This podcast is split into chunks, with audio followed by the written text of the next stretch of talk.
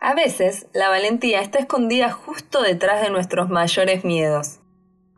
Soy Dani Cupi y esto es El Sonido de los Colores, una serie de microcuentos para conectarte con la esencia y vibración de cada color. Si te gusta mi trabajo me podés encontrar en Instagram como Hola Gracias Vida. Hoy te comparto Violeta Valiente.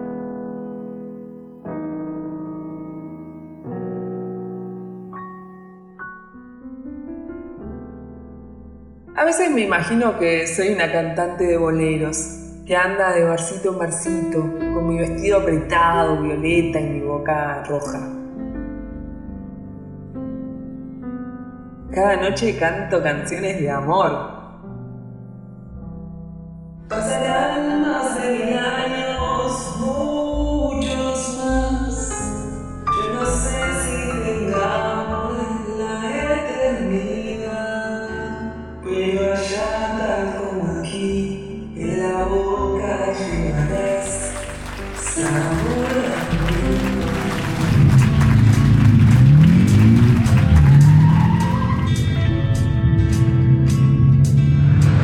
me imagino que tengo un lunar en la cara, cerca del labio y tatuajes grandes y sexy.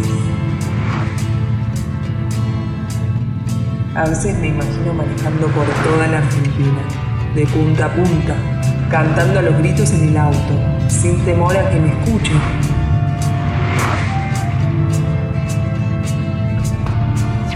Manejo rápido, soy segura y hermosamente valiente. ¡Ay, qué satisfacción! Llego a playas, bosques y montañas.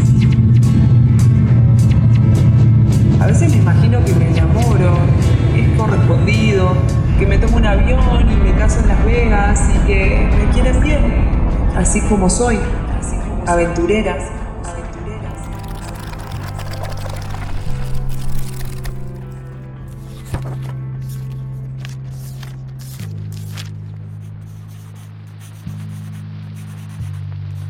Violeta empezaba todos sus textos con A veces me imagino, o a veces pienso.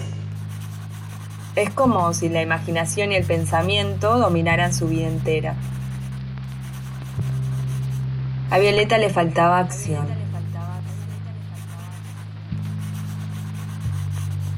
Violeta se la pasaba escribiendo en diarios eternos todo lo que haría si su vida fuera otra, si ella fuera otra. Al parecer, ella había aprendido a refugiarse en sus miedos, a no sentirse capaz y a auto boicotearse.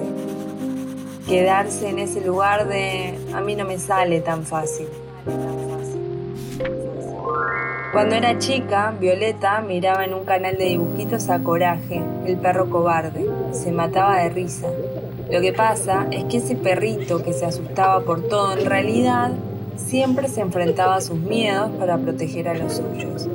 Y es que Coraje y Violeta machaban a la perfección. Violeta siempre había soñado con la valentía y el coraje que veía en los personajes de sus series favoritas. Sin embargo, la vida real le demostraba constantemente la cruda verdad. A pesar de sus deseos, seguía atrapada en una relación que había perdido todo tipo de amor y respeto. Un hombre que alguna vez parecía ser lo más, se había convertido en su peor pesadilla. La realidad de su relación con Luca era mucho más oscura de lo que jamás había pensado. Gritos, peleas, discusiones, hostigamientos. Sus sueños, gustos o placeres no tenían lugar en la relación y todo estaba eclipsado por la manipulación y el control constante de Luca. Se sentía realmente asfixiada. Todo estaba lleno de dolor emocional y, poco a poco, también físico.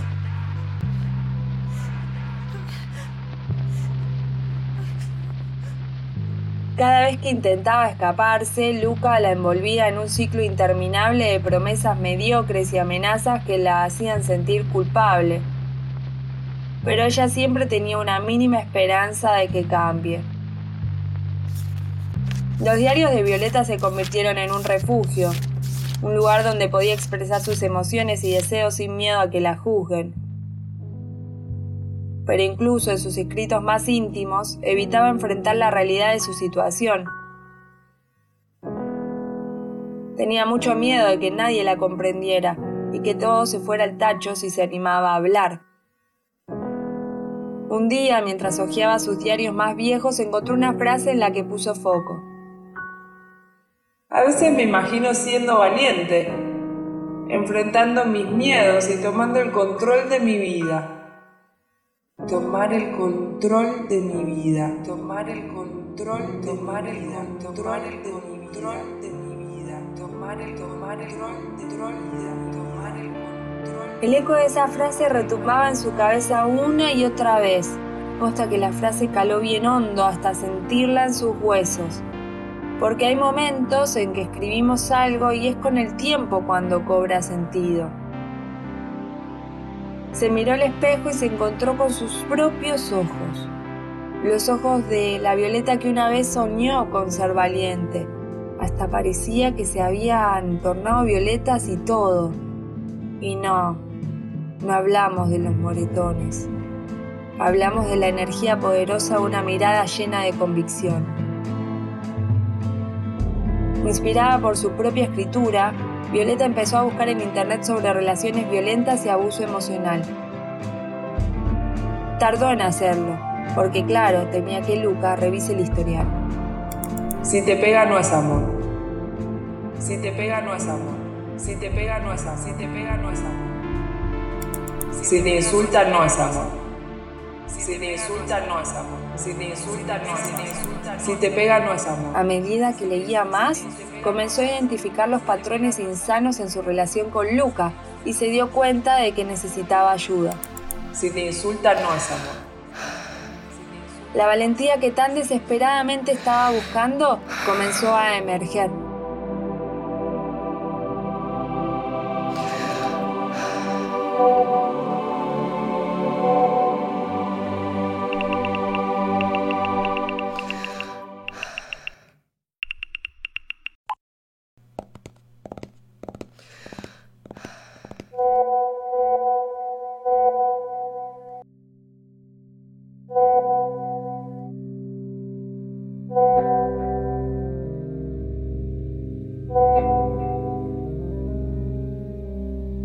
Violeta encontró el valor para confiar en su amiga Annie.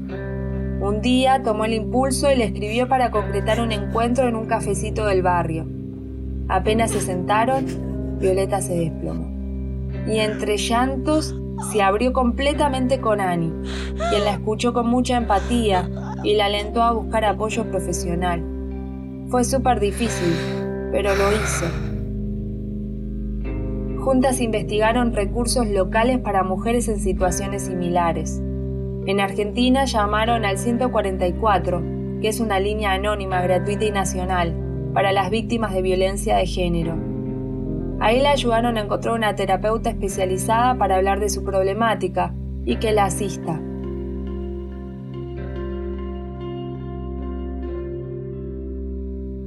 El camino hacia la recuperación no fue fácil, Violeta batalló con altibajos emocionales, tenía muchas dudas de todo, no sabía qué estaba bien, qué estaba mal, en qué creer ni en qué no.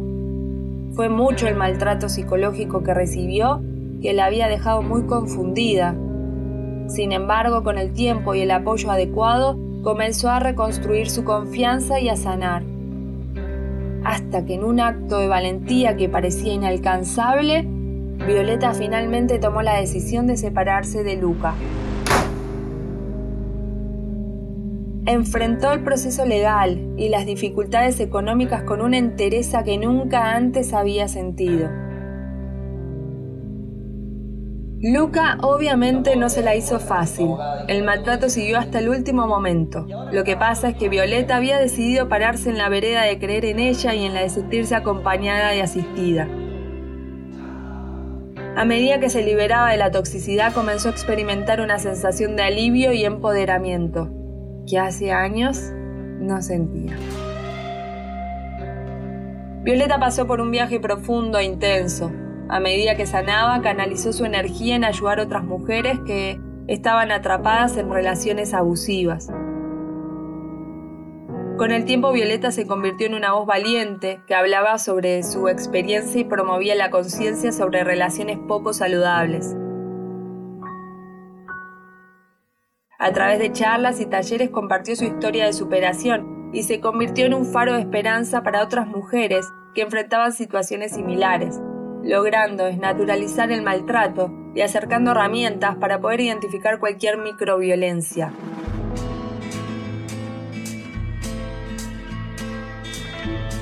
La situación más compleja que había vivido en su vida se había transformado en un amor expansivo y compartido.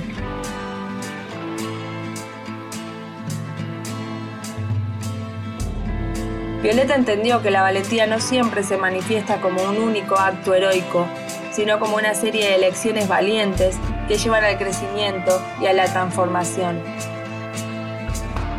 Después de haber cerrado un capítulo oscuro y tormentoso de su vida, emocionalmente estable, pero con heridas todavía abiertas, Violeta se compró una van y recorrió Argentina de punta a punta, cantando boleros de pueblo en pueblo. Porque sí, los sueños que están adentro, mejor animarse a vivirlos en esta vida. Lleve el tiempo que lleve poder concretarlos. El control